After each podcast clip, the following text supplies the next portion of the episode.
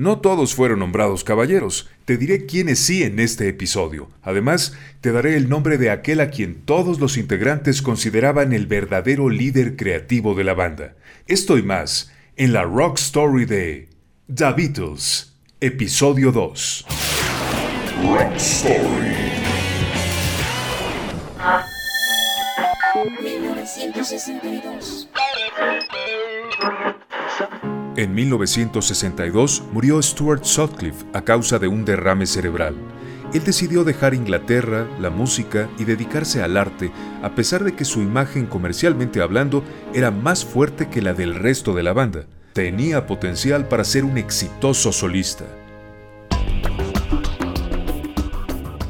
Otro acontecimiento que destacó en el 62 fue la firma de un contrato con Brian Epstein por cinco años lo cual fue decisivo para que definieran su imagen, su concepto comercial o posicionamiento y para que fueran conocidos mundialmente.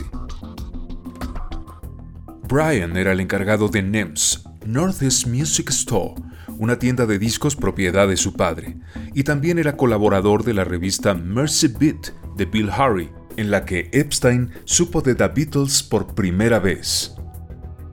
A Brian le han llamado el quinto Beatle, dada su importancia en la carrera de la banda. Sin su participación en la historia de estos cuatro chicos, muy probablemente no estaríamos hablando de ellos ahora. Él pretendió amorosamente a John y a Paul, aunque siempre procuró mantener en secreto su homosexualidad.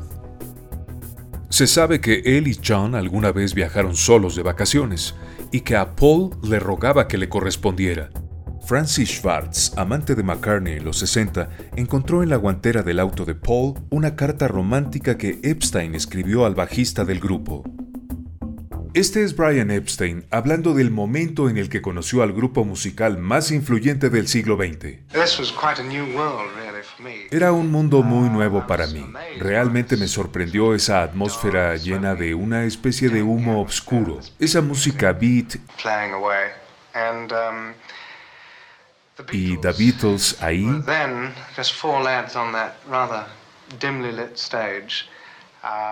En ese escenario, con poca luz, y su presentación dejó mucho que desear para mí. Porque a mí me interesaba el teatro y la actuación desde hacía mucho tiempo. Pero algo tremendo que pasó me sorprendió. Su música, su beat, su sentido del humor en el escenario. Incluso cuando los conocí después, siguió impresionándome su encanto personal. Pero ahí fue donde realmente todo comenzó. Brian también ayudó a que la compañía discográfica más grande del mundo en ese momento firmara al cuarteto, y en 1962 realizaron la primera grabación para EMI. Como parte de la audición cantaron Love Me Too, fue un sencillo exitoso que se incluyó en el álbum Please Please Me el año siguiente. En esa época, John se casó con su novia desde 1957, Cynthia Powell, a quien Epstein decidió ocultar para que las admiradoras siguieran creyendo que Lennon era soltero. Aunque a John siempre le avergonzó, estuvo de acuerdo con Brian en despedir a Pete Best, principalmente porque nunca se adaptó al grupo, desobedecía, se aislaba y Paul estaba un poco celoso por el gran carisma que tenía con el público. En su lugar pusieron a Richard Starkey, mejor conocido como Ringo Starr. Escuchemos un fragmento de aquella canción con la que audicionaron en el 62. Love Me Do.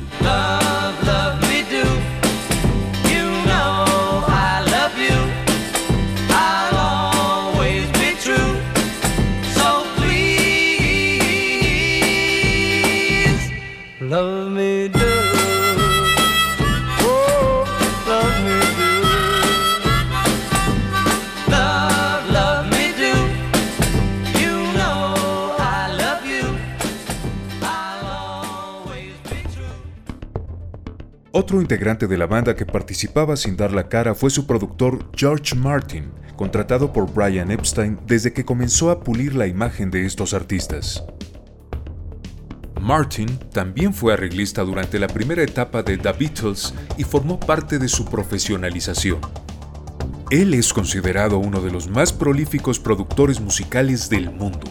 En cierta ocasión, Lennon quiso restarle importancia a su participación en la definición del sonido de la banda, aunque años después reconoció que George los había hecho y John no lo dijo, pero al escuchar las canciones en las que colaboró con la banda y aquellas en las que ya no era parte del grupo, es fácil comprobar que también les enseñó a producir.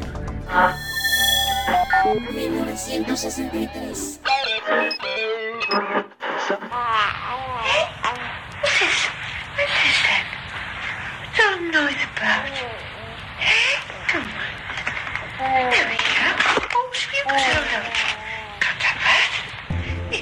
A un año de haber comenzado a trabajar con Epstein y Martin, en 1963 nació Julian, el primer hijo de Lennon, a quien John le puso este nombre en honor a su mamá. En este año, Brian y John desaparecieron unos días para ir de vacaciones solos a Barcelona.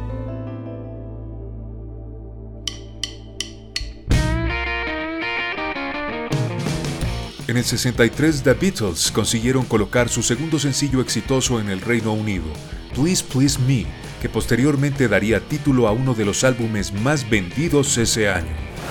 Esta es una canción determinante en el éxito de la banda, tanto en el Reino Unido como en América. Please Please Me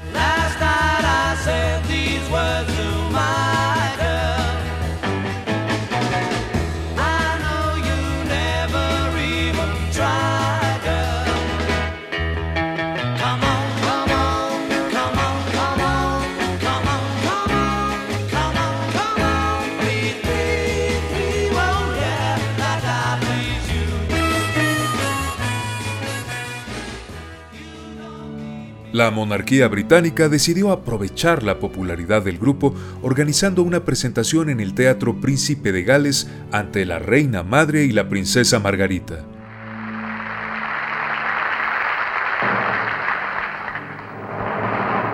Poco se ha difundido que aquel fue un evento de caridad de más de dos horas y media de duración.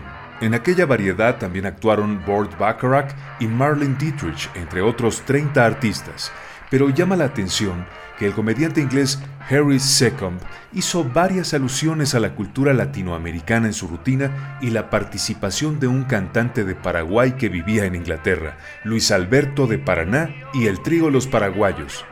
Escuchemos un fragmento.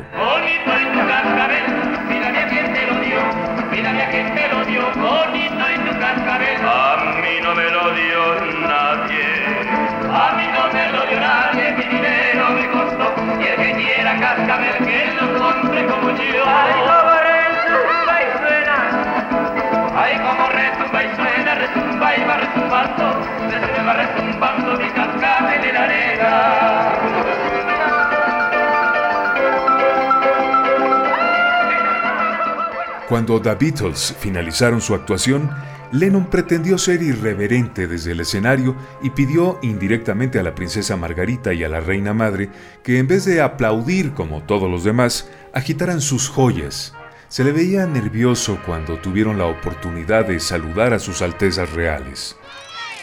Por ese entonces, I Wanna Hold Your Hand vendió un millón de copias, mientras que She Loves Ya se convirtió en otro sencillo de escandaloso éxito en Inglaterra y por primera vez también en Estados Unidos. Esta canción fue incluida más tarde en su álbum número uno.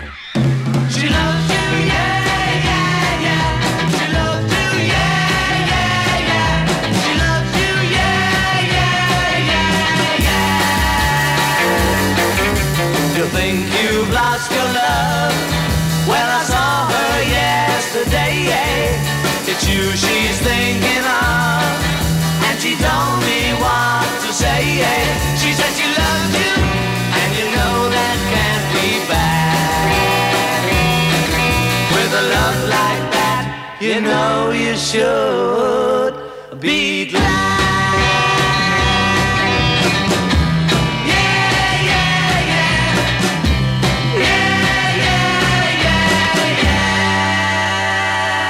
Esta es la voz del periodista Antonio Carrizosa haciéndonos un apunte muy interesante relacionado con esta canción. El rock inglés era el yeye, tomado de una canción que dio a conocer Mike Ríos, que se llama El Chico Yeye, y que en México se escuchó más con mujeres como los Rocking Dales, que cantaba Blanquita Estrada, y Olivia Molina. El no te quieres enterar, ye, ye. Y tenían el ye, ye por la canción de los Beatles, She Loves You, ye, ye, ye. Por eso venía el ye, ye. 1964. Los Beatles llegaron entre 64 y 65 a México. Fue una locura, fue una locura entre, entre mis, mis vecinos adolescentes y, y, era, era una locura, les encantaba, pero ya era otro sonido, ya no era rock and roll, ya era rock.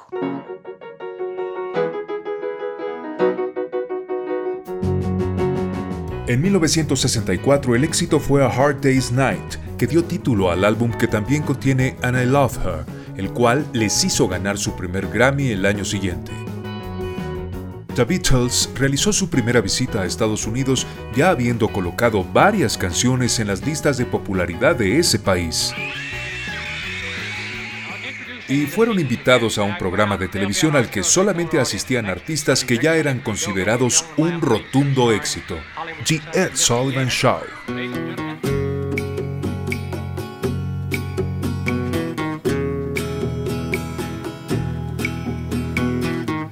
I give her all my love, that's all I do. And if you saw my love, You'd love her too. I love her.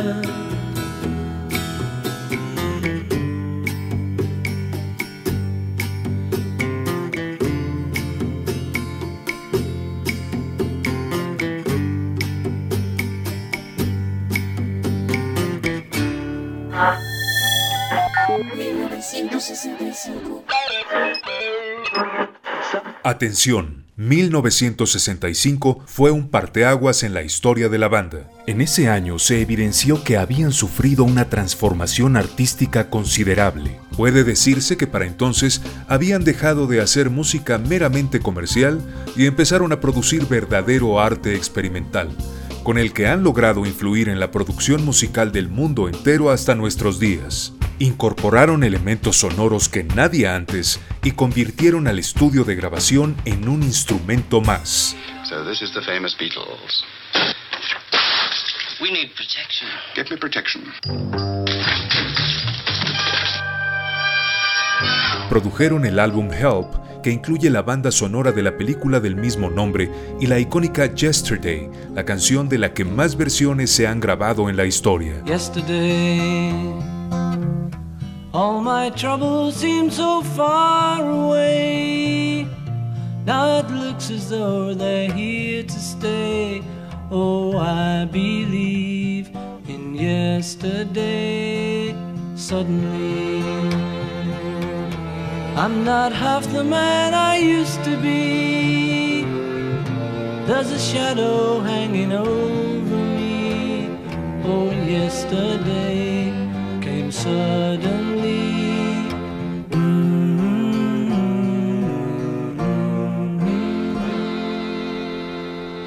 A pesar de que habían probado diversas drogas desde muy chicos, fue en ese año cuando Lennon y Harrison probaron el LSD, siglas en alemán de dietilamida de ácido lisérgico. Poco después, Ringo experimentó el viaje con esta sustancia. Habla Antonio Carrizosa. Me recuerda mucho a un reproche que le hicieron en una ocasión a John Lennon cuando estaba con los Beatles. Le dijeron, ustedes convirtieron a toda una juventud en drogadictos. Y creo que fue Paul McCartney el que contestó y le dijo, no, es al revés. Nosotros caímos en el juego de lo que es la juventud. Nosotros somos el reflejo de la juventud, no la juventud es un reflejo de nosotros.